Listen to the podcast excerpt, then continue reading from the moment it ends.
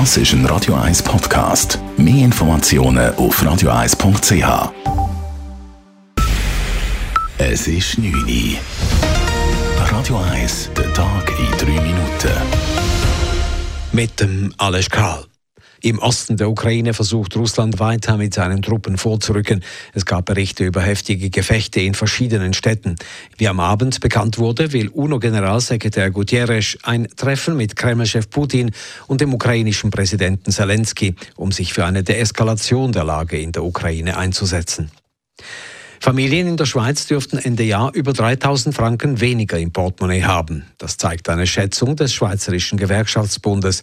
Wegen der Teuerung und des starken Anstiegs der Krankenkassenprämien sinke die Kaufkraft, sagt SGB-Chefökonom Daniel Lampard. Zum einen haben wir eine Teuerung von etwa 2%. Und wenn der Teuerungsausgleich nicht ist bei den Löhnen, heisst das für eine Familie etwa 2000 Franken weniger Einkommen. Und das andere ist bei der Krankenkassenprämie, Prämienschock, wie wir ihn schon lange nicht hatten. Dort dann auch nochmal 1000 Franken mehr, wenn nichts passiert.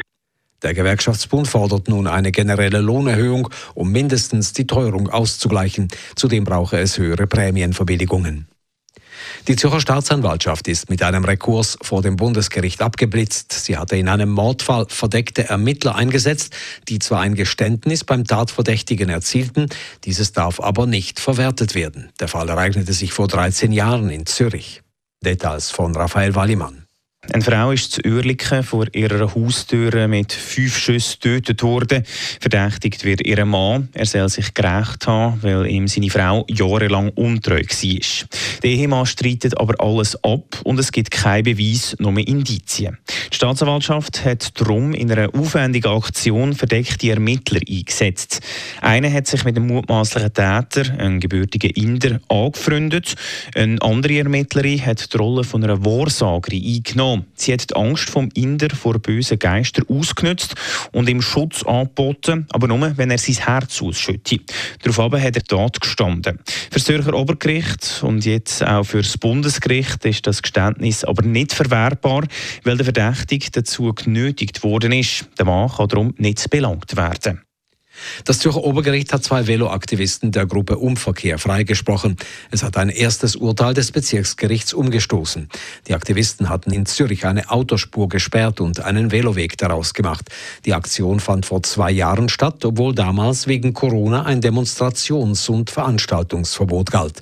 Das Obergericht sprach sie nun frei, da der Europäische Gerichtshof für Menschenrechte inzwischen das damals gültige Versammlungsverbot als rechtswidrig eingestuft hat. Auch SP-Politikerin Simon Brander, die inzwischen in den Zürcher Stadtrat gewählt wurde, war bei der Aktion dabei und wurde ebenfalls erstinstanzlich verurteilt. Ihr Berufungsverfahren kommt Ende Mai vor das Obergericht. Sämtliche russischen und belarussischen Tenniscracks werden vom Turnier in Wimbledon ausgeschlossen. Damit darf die aktuelle Weltnummer 2 Daniel Medvedev nicht am Rasenturnier teilnehmen. Die ATP hat die Entscheidung des Wimbledon-Turniers als unfair und diskriminierend kritisiert. Radio 1 Wetter. In der Nacht ist es meistens sternenklar. Morgen am Donnerstag ist es wieder recht sonnig. Tagsüber ziehen die Schleierwolken auf und Richtung Alpen auch Quellwolken. Temperaturen am frühen Morgen je nach Lage 3 bis 7 Grad, am Nachmittag bis 18 Grad. Das war der Tag in 3 Minuten.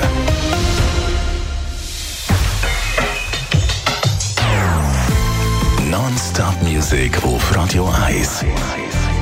Bei uns die Musik einfach besser. Non-stop. Radio 1.